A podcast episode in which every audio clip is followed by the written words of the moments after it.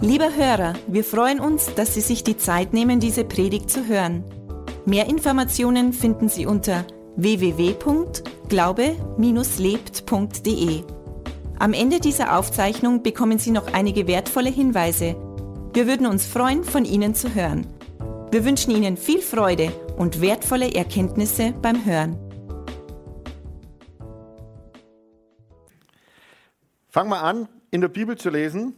Und zwar möchte ich anfangen in Apostelgeschichte 8. Apostelgeschichte 8, im Vers 27. Oder fangen wir an im Vers 26. Ein Engel des Herrn aber redete zu Philippus und sprach, steh auf und wandere nach Süden auf der Straße, die von Jerusalem nach Gaza hinabführt. Diese ist einsam. Und was passiert dann? In Vers 27, und er stand auf und machte sich auf den Weg. Und siehe, da war ein Äthiopier, ein Kämmerer und Gewaltiger der Kandake, der Königin der Äthiopier, welcher über ihren ganzen Schatz gesetzt war. Dieser war gekommen, um in Jerusalem anzubeten. Und nun kehrte er zurück und saß auf seinem Wagen und las den Propheten Jesaja. Da sprach der Geist zu Philippus, tritt hinzu und halte dich zu diesem Wagen. Da lief Philippus hinzu und hörte ihn, den Propheten Jesaja, lesen, und er sprach: Verstehst du auch, was du liest? Er aber sprach: Wie kann ich denn, wenn mich nicht jemand anleitet? Und er bat Philippus aufzusteigen und sich zu setzen. Was lesen wir da für eine Geschichte? Da ist jemand im Wagen unterwegs und er liest ein Buch aus dem Alten Testament. Ich meine, das war damals das einzige Testament, das es gegeben hat, das Alte Testament. Ähm, aber wer liest da? Wir sehen, das war ein gewaltiger, wird, wird ein bisschen äh, beschrieben, aber der, der über den ganzen Schatz der Königin gesetzt war. Also der Finanzminister. Der Finanzminister ist mit dem Wagen unterwegs und liest in der Bibel. Das ist grundsätzlich mal was Gutes. Das wünsche ich mir auch für Deutschland. Okay, also wenn der Finanzminister im Auto sitzt und in der Bibel liest, ist immer eine gute Geschichte. Ähm, warum war denn der damals Finanzminister? Was glaubt, warum jemand Finanzminister wird, damals wie heute? Weil die gescheit sind. Man setzt ja niemand als Finanzminister ein, der es nicht drauf hat.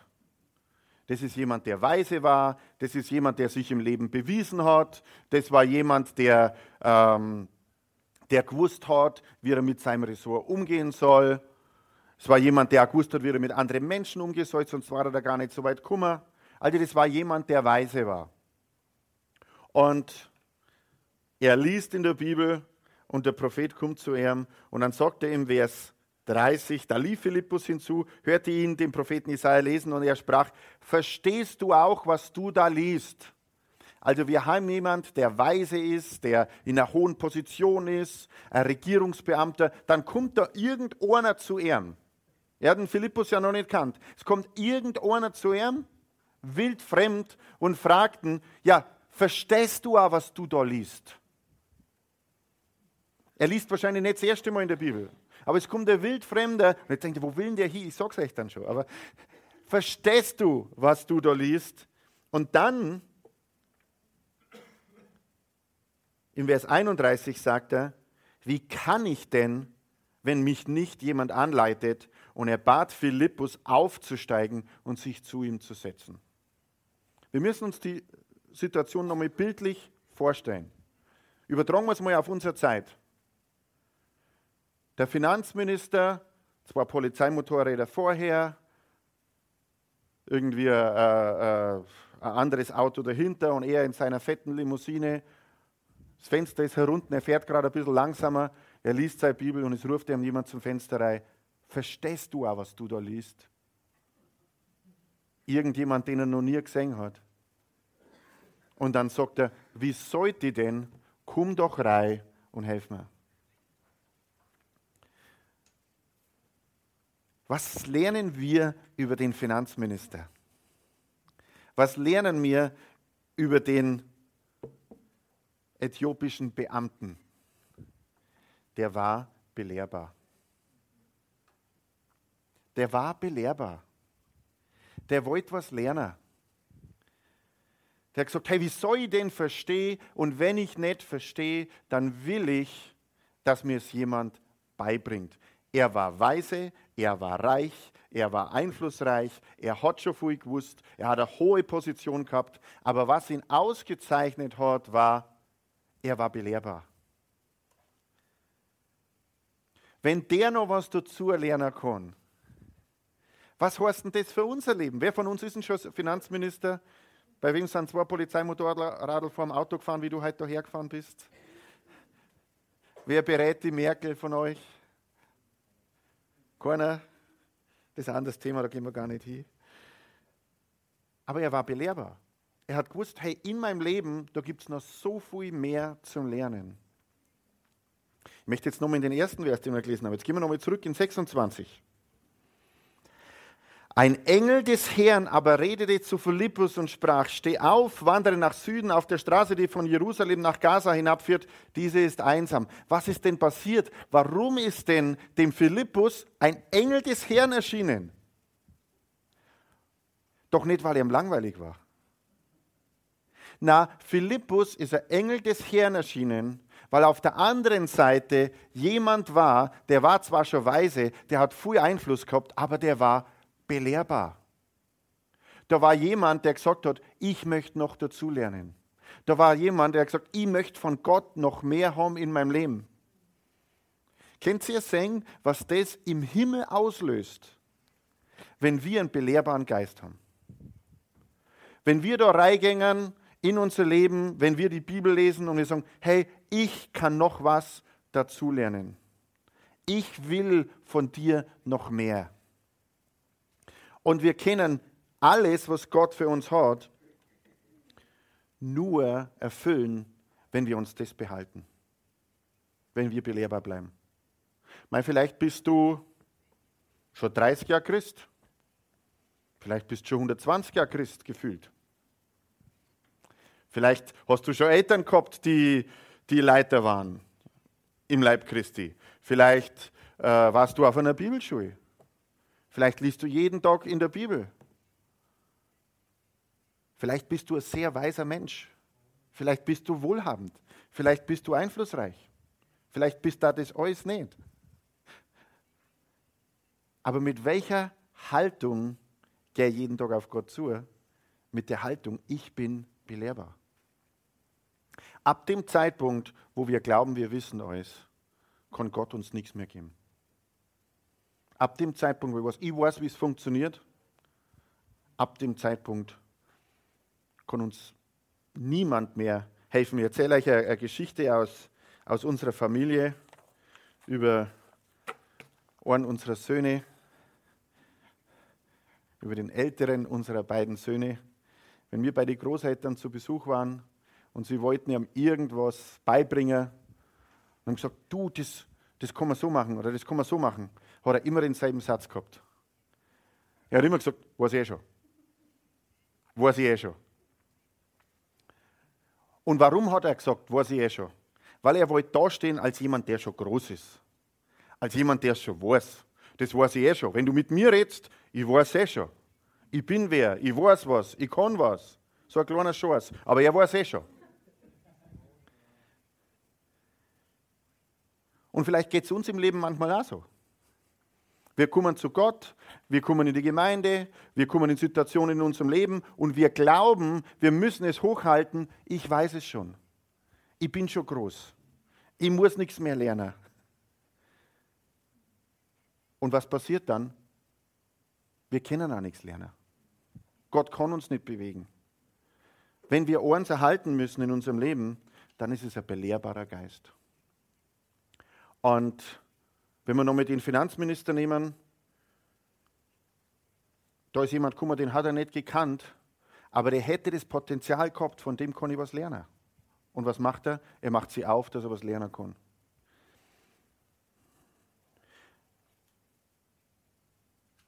Es ist total entscheidend für uns, dass wir Menschen in unserem Leben haben, die uns was sagen dürfen. Die uns was beibringen dürfen die uns einmal Dinge beibringen dürfen, ähm, von denen wir noch gar nicht wissen, dass wir da vielleicht Lernpotenzial haben. Wenn man jetzt so, so von den Kindern das geistliche Alter anschaut, am Anfang sind Kinder belehrbar, oder? Da glauben sie übrigens alles, was die Eltern sagen. Und dann kommt der Zeitpunkt, wenn sie immer weniger glauben, und irgendwann kommt der Zeitpunkt, wo sie gar nichts mehr glauben. Dann glauben sie, sie wissen alles besser wie die Eltern. Also bei unseren Kindern war das nie der Fall. Und sind gegen alles dagegen. Und irgendwann, wenn es dann älter sind, wundern sie sich, wie viel ihre Eltern in den letzten Jahren dazugelernt haben.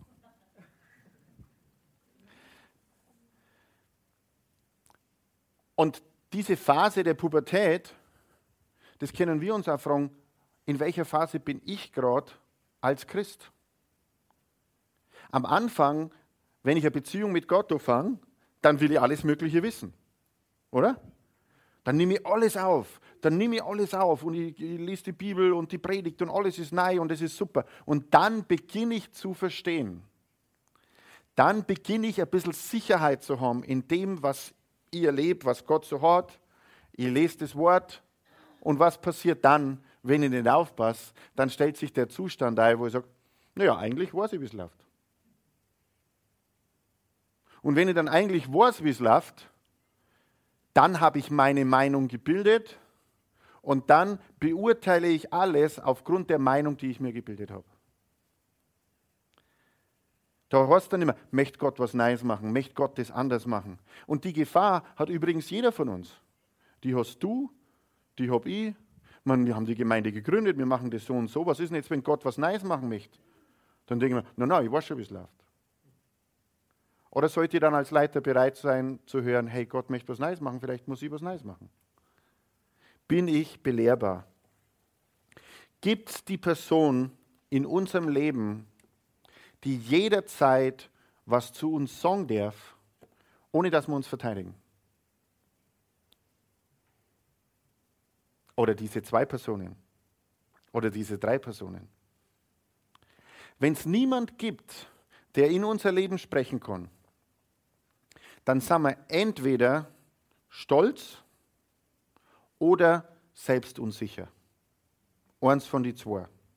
Entweder ich bin so unsicher, dass ich meine Unsicherheit beschützen muss. Ja, jetzt darf ja keiner was sagen, weil das bringt mich ganz draus und ich halte die Hände weg. Oder ich bin, ich weiß eh schon alles, mir hat keiner was zum Sagen und dann kann auch keiner in unser Leben sprechen. Aber das ganze Neue Testament ist voll davon, dass Menschen in unser Leben sprechen müssen. Aus der Vielzahl der Berater entsteht Weisheit, steht in den Sprüchen. Wer darf mir was sagen? Habe ich einen belehrbaren Geist? Habe ich ein belehrbares Herzen?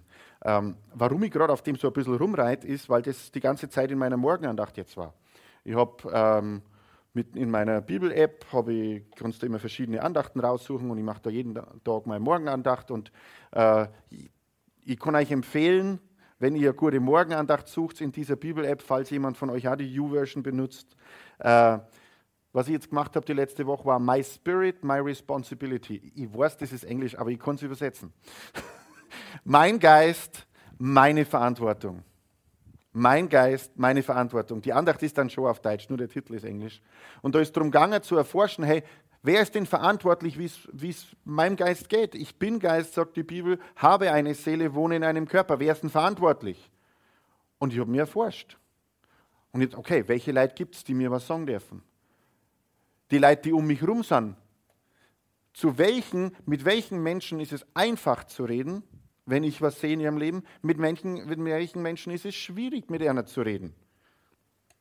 Und du weißt das selber auch, du siehst, ähm, du siehst was im Leben von anderen Menschen und bei manchen Menschen denkst du, hey, der ist froh, wenn ich ihm das sage. Und dann kannst du dem hingehen und kannst das sagen. Und dann gibt es andere Menschen, da denkst du, ah, dem sage ich es lieber nicht, weil der ist wahrscheinlich eingeschnappt. Habt ihr schon mal einen Arbeitskollegen gehabt, der so über die grundsätzliche Bedeutung von Deodorant nicht aufgeklärt war? Alle wissen es, bloß er weiß es nicht. Er verbreitet einen Geruch und es ist kein Wohlgeruch. Und niemand sagt es ihm. Niemand sagt es ihm, weil man, man möchte ihn ja nicht verletzen. Aber es ihm nicht zu sagen, ist verletzender, als es ihm zu sagen. Weil alle wenden sich ab. Der, wenn in den Raum kommt, dann gehen alle weg, weil der stinkt. Liebe geht über diese Hürde drüber und sagt es der Person. Das ist die eine Hälfte.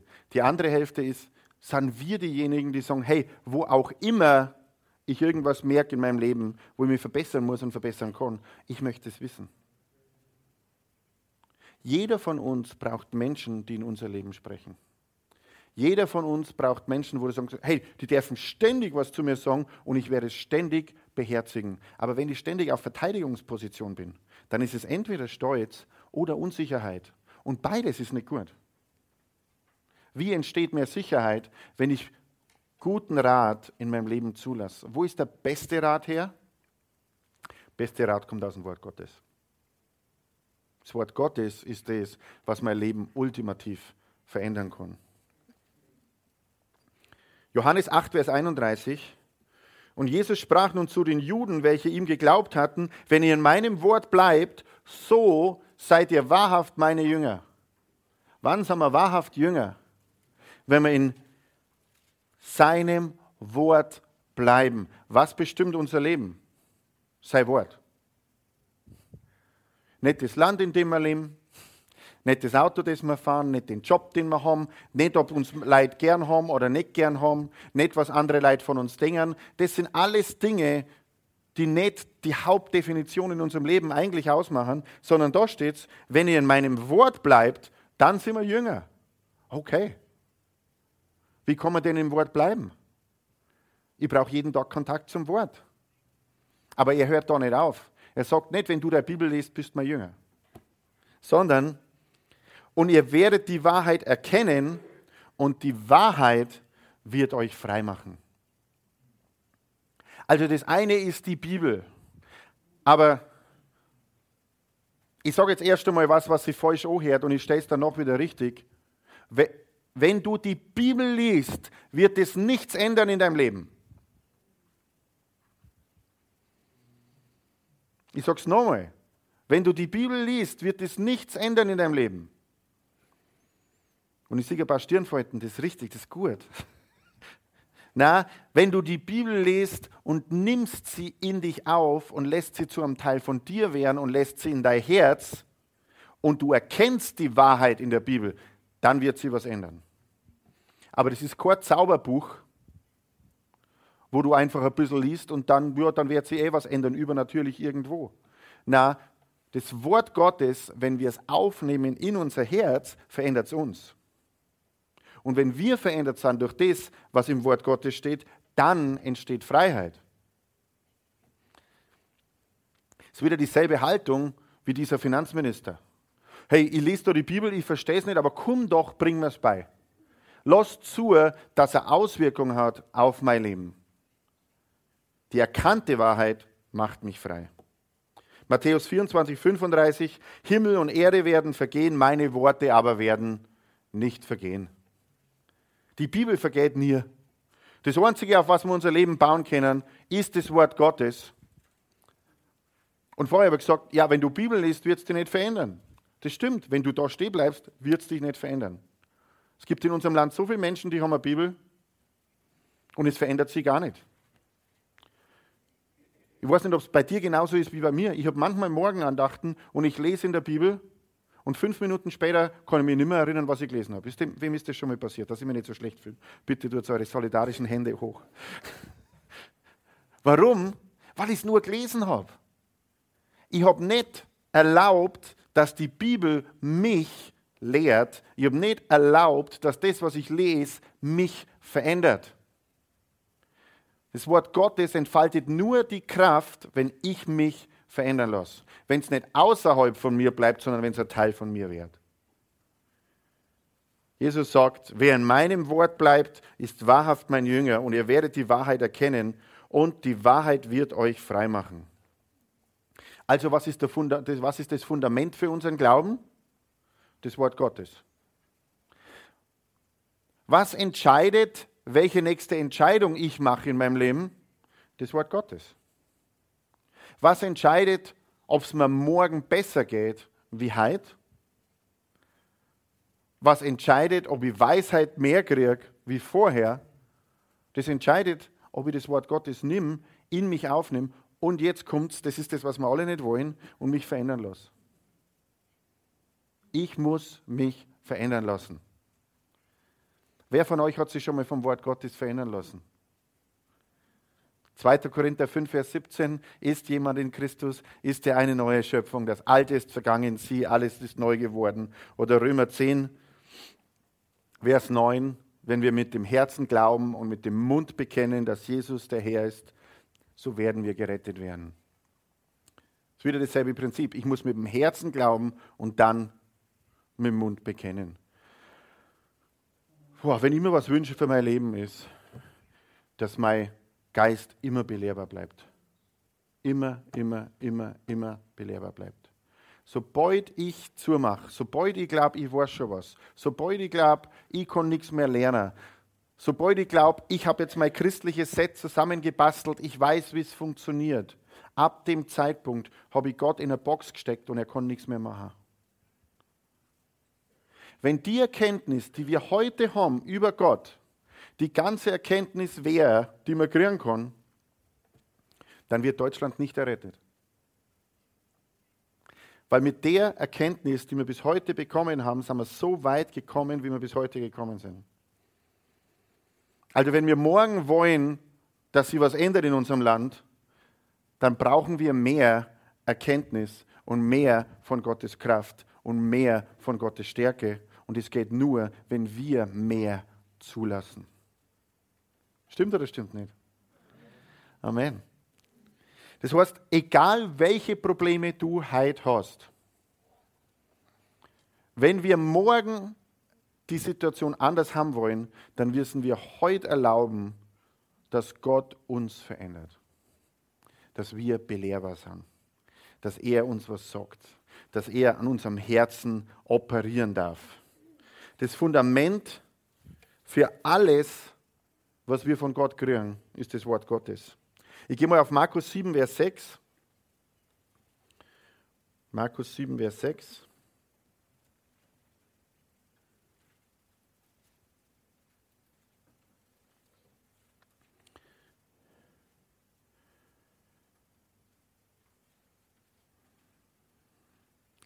Also es ist wieder ein Disput zwischen den Schriftgelehrten und den Jüngern Jesu. Und dann im Vers 6, er aber antwortete und sprach zu ihnen, trefflich hat Jesaja von euch Heuchlern geweissagt, wie geschrieben steht, dieses Volk ehrt mich mit den Lippen, doch ihr Herz ist fern von mir. Vergeblich aber verehren sie mich, weil sie, ihre, weil sie Lehren vortragen, die Menschengebote sind.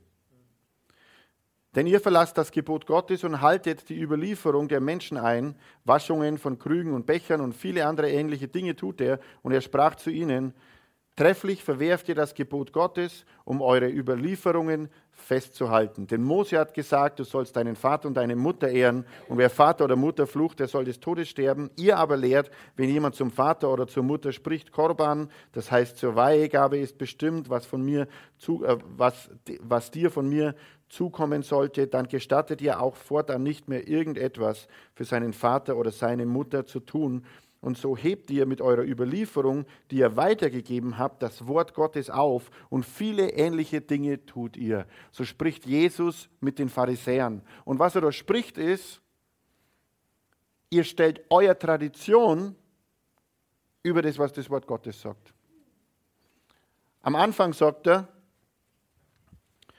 dieses Volk ehrt mich mit den Lippen, aber ihr Herz ist weit entfernt von mir. Der Lobpreis in der Zeit war kraftlos.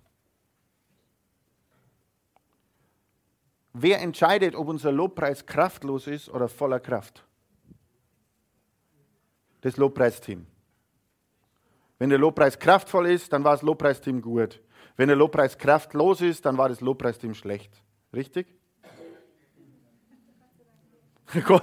Boah, bricht schon das Schweiß aus. Ich würde sagen, was ich gerade gesagt habe, stimmt.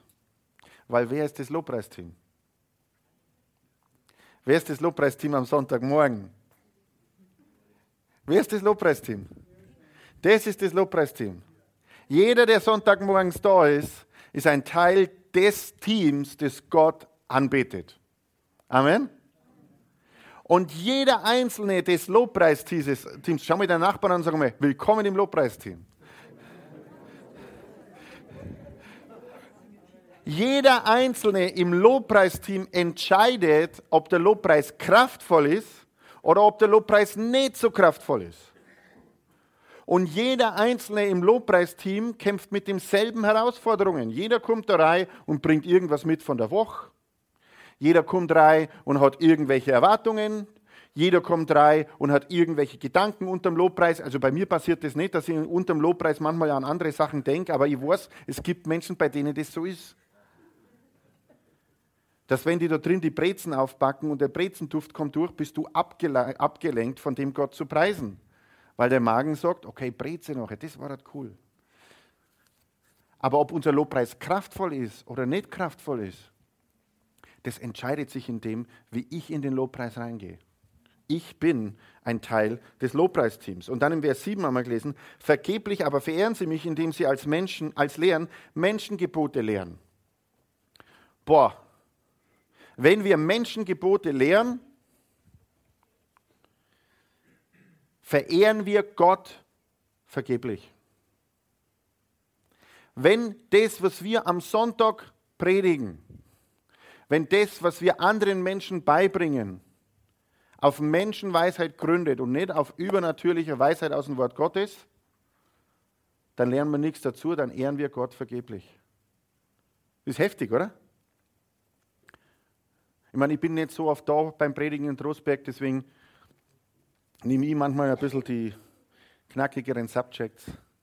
Dann kommt wieder die Irmi und dann ist wieder alles gut und dann komme ich wieder und dann rüttle ich den Käfig wieder ein bisschen durch. Aber ich finde, es ist schon hart. Menschenweisheit. Wenn wir jetzt nochmal auf den äthiopischen Kämmerer gehen. Was hat der gelernt? Warum ist der Finanzminister geworden? Weil er voll war mit Menschenweisheit und mit deiner ganzen Menschenweisheit, mit unserem ganzen Einfluss, mit unserem ganzen Geld, mit unserem ganzen Wissen, mit unserer ganzen Weisheit, mit unserem ganzen Status können wir Gott nicht ehren. Das ist alles Würst. Das ist alles umsonst. Windhauch und Luftgespinst. Das alles hat keinen Bestand. Was Bestand hat, ist ein Herz, das Gott ehrt ein belehrbares Herz, das Gott ehrt.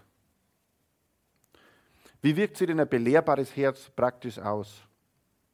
Ganz einfach. Ich will nächste Woche mehr von Gott wissen, als ich es diese Woche weiß. Das ist ein belehrbares Herz. Herr, lehre mich. Ich weiß, ich habe eine herausfordernde Situation gehabt und ich habe alles in die Waagschale geworfen, was ich an Erfahrung habe und was ich an Wissen habe und was ich an Bibelwissen habe und habe mein Herz erforscht und habe das alles gemacht und es war alles super. Und dann war ich an einem Punkt, wo ich gesagt habe, so, und alles, was ich in die Waagschale geschmissen habe, klangt nicht. Und dann habe ich aufgeschaut und gesagt, Herr, offenbar reicht meine Weisheit an dieser Stelle nicht aus. Ich brauche neue Weisheit ich brauche neue Weisheit. Bring mir's bei. Und wisst ihr, was er macht? Er bringt es mir bei. Es ist so entscheidend, dass wir Gott mehr vertrauen als uns selber. Beide Dinge, die ich gesagt habe, die uns von Belehrbarkeit aufhalten, Stolz und Minderwertigkeit, sind beides Zeichen dafür, dass ich an mich selber mehr glaube wie an Gott. Wenn ich stolz bin, dann glaube ich, ich hab's drauf. Also brauche ich Gott nicht. Wenn ich Minderwertigkeitsgefühle habe, dann glaube ich, ich muss meine Situation anschauen aufgrund von dem, was ich selber kann und ich lasse Gott wieder aus der Gleichung raus. Beides ist nicht richtig. Er hat uns wunderbar gemacht. Er hat uns wunderbar gemacht. Er gibt uns Weisheit. Wem Weisheit mangelt, der bitte ihn um Weisheit und wir bekommen Weisheit.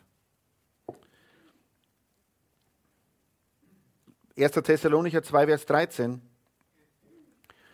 1. Thessalonicher 2, 13. Und darum danken wir auch Gott unablässig, dass, als ihr von uns das Wort der Kunde Gottes empfingt, ihr es nicht als Menschenwort aufnahmt, sondern wie es wahrhaftig ist, als Gottes Wort, das in euch den Glaubenden wirkt.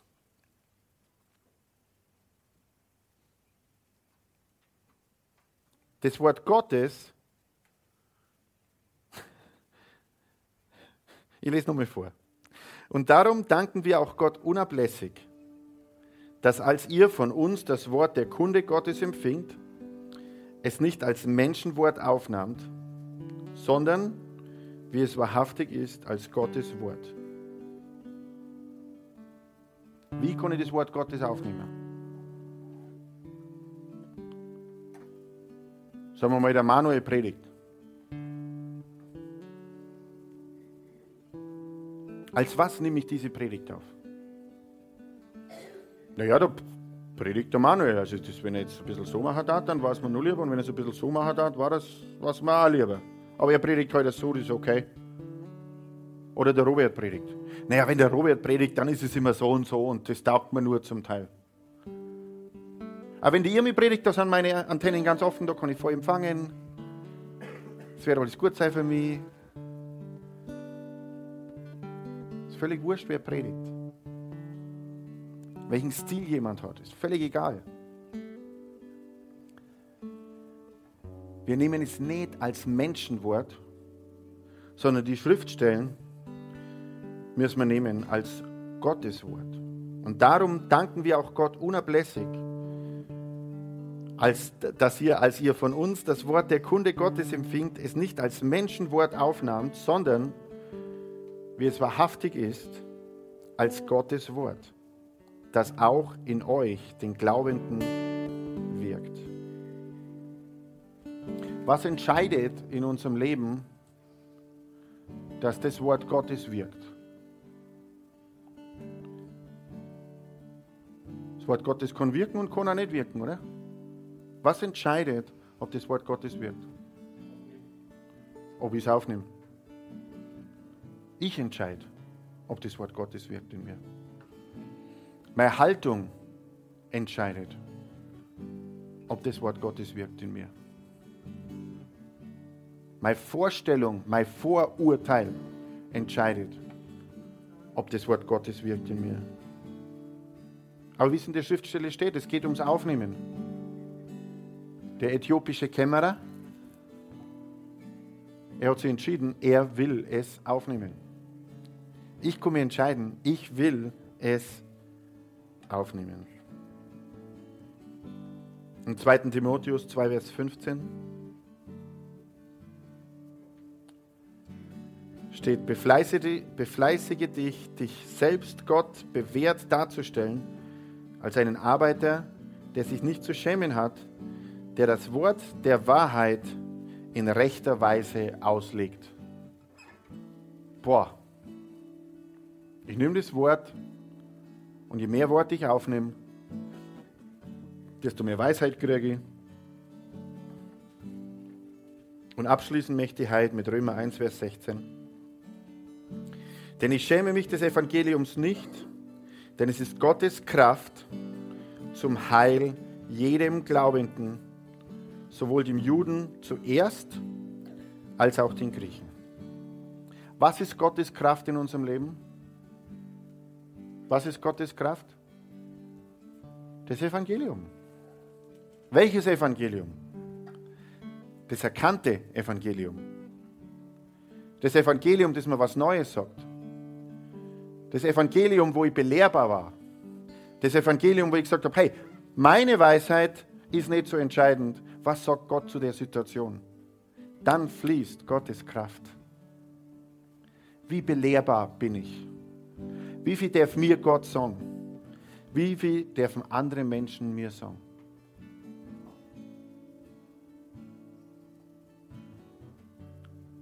Schau mal den Nachbarn fröhlich lächelnd an und sage mir, weißt du was? Ich bin voll belehrbar. Ich bin voll belehrbar.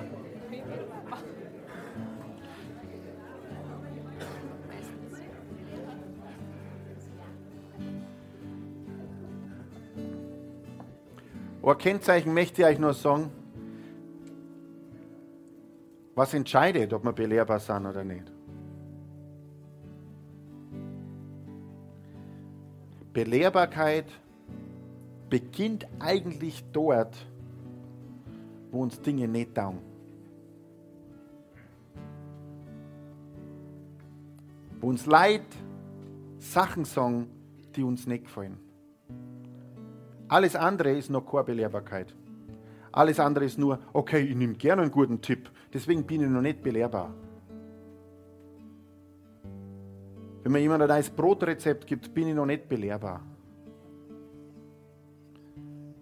Aber wenn mir jemand zu mir herkommt und sagt, hey, ich hab dich lieb, aber was du machst, ist nicht gut, dann entscheidet es, ob ich belehrbar bin. Vorher hat es mit Belehrbarkeit noch nichts zum tun. Dürfen Menschen zu dir sagen, du musst die ändern? Darf Gott zu dir sagen, du musst die ändern? Darf dein Partner zu dir sagen, du musst die ändern? Dürfen deine Eltern zu dir sagen, du musst die ändern? Und nicht alles, was Menschen sagen, ist richtig. Aber mir geht es um die Haltung unseres Herzens. Was ist meine Haltung, wenn Menschen zu mir kommen und sagen, hey, was du machst, ist nicht gut. Der Jitro, der Schwiegervater von Mose, ist zu ihm gekommen und hat ihm gesagt, hey Mose, du führst zwar das ganze Volk Israel, aber was du machst, ist nicht gut. Und was hat Mose dann gesagt? Du, ich bin Chef und du nicht, du hast nichts zu sagen in meinem Leben, schau, dass du weiterkommst. Nein, das hat er nicht. Er hat es zu Herzen genommen und er hat es umgesetzt. Dürfen Menschen zu mir Dinge sagen, die mir nicht taugen, dann bin ich Belehrer. Und meistens sind die Dinge, die ein bisschen weh tun, die Dinge, die am wichtigsten sind, dass man es ändert. Halleluja. Stehen wir alle miteinander auf.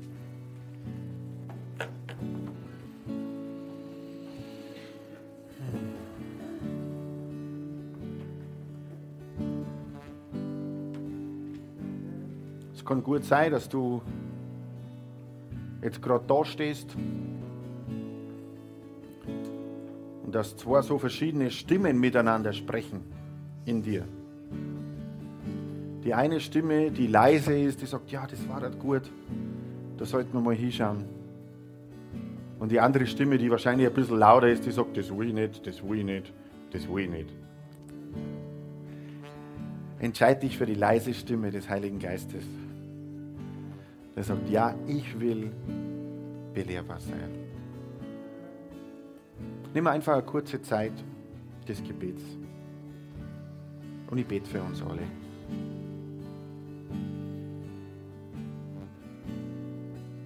Ich danke dir für jeden Einzelnen, der da ist. Ich bitte lass uns sein wie der äthiopische Kämmerer. Egal wie viel wir wissen, egal wie viel Einfluss wir haben. Lass uns Menschen sein, die ständig im Wort forschen, um mehr von dir herauszufinden.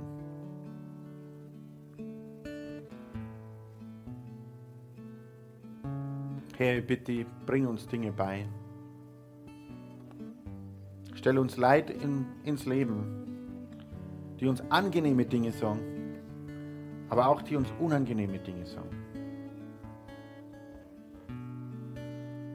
Wir wollen belehrbar sein. Wir wollen nicht, dass Stolz im Weg steht, dass wir Dinge lernen. Wir wollen nicht, dass Angst im Weg steht dass wir Dinge lernen. Wir wollen nicht, dass unsere Erfahrungen im Weg stehen, dass wir Dinge lernen. Ja, wir sind dankbar für alles, was wir bis heute gelernt haben. Wir sind wirklich, wirklich dankbar. Aber wir sind nicht zufrieden. Wir sagen, wir wollen morgen noch mehr lernen und übermorgen. Wir wollen Arbeiter sein, die das Wort recht auslegen können und ein Segen sein für dich. Danke, Herr. Und vielleicht bist du heute da und du sagst, ja, ich will das machen mit Gott, aber ich habe ich hab noch wenig Geschichte mit Gott. Ich habe noch, noch gar nicht so richtige Beziehung aufgebaut zu ihm. Ich kann dir sagen, im Wort Gottes steht, wenn zwei oder drei in meinem Namen versammelt sind, dann bin ich mitten unter ihnen. Und Jesus ist mitten unter uns. Und er lädt dich ein, dass, dass er in dein Leben kommen kann, dass er dich führen kann, dass er dich leiten kann. Er lädt dich ein und sagt, hey, ich bin am Kreuz gestorben für eine deine Schuld und deine Sünde. Wenn du das Geschenk annimmst, dann kannst du in Ewigkeit leben. Und er lädt dich ein, dieses Leben, das er für dich hat, anzunehmen und in den Schritten zu gehen. Und wenn du das bist und du sagst, ja, ich möchte den Schritt machen, ich habe vielleicht noch nicht so viel Erfahrung mit Gott, aber ich möchte ihn kennenlernen, ich möchte mich von ihm führen lassen. Wo du jetzt bist, während, während die Augen alle zu sind, heb einfach kurz deine Hand und sag, ja, ich möchte ihn einladen in mein Leben. Ich möchte mit ihm den Weg gehen. Wenn es du bist, dann heb einfach jetzt deine Hand. Halleluja. Ich bete Gebet vor und dann können wir alle gemeinsam nachbeten.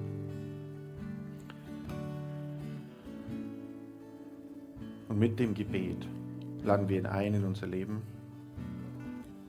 Aber auch, wir wollen jeden Tag mit ihm gehen und belehrbar sein. Ich bitte vor. Vater, ich danke dir für deinen Sohn Jesus. Jesus, ich glaube, dass du der Sohn Gottes bist. Dass du am Kreuz für meine Sünden gestorben bist.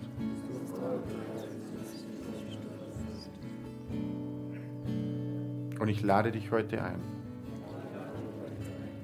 Komm in mein Leben. Zeig mir den Weg, den du für mich hast. Ich will dir folgen. Will mich von dir führen lassen. Will belehrbar sein. Führ mich in alles, was du für mich hast.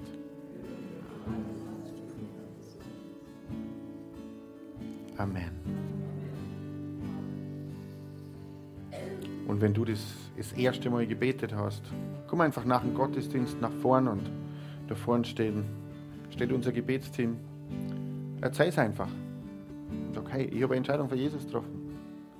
Wenn du sonst irgendwelche Gebetsanliegen hast, während dem letzten Lied, komm einfach nach vorn. Lieber Hörer, wenn Sie dieses Gebet von ganzem Herzen mitgebetet haben, beginnt für Sie ein neues Leben. Wir würden uns sehr freuen, wenn Sie Kontakt mit uns aufnehmen und uns davon wissen lassen. Kontaktinfos finden Sie unter www.glaube-lebt.de. Wir wünschen Ihnen Gottes Segen.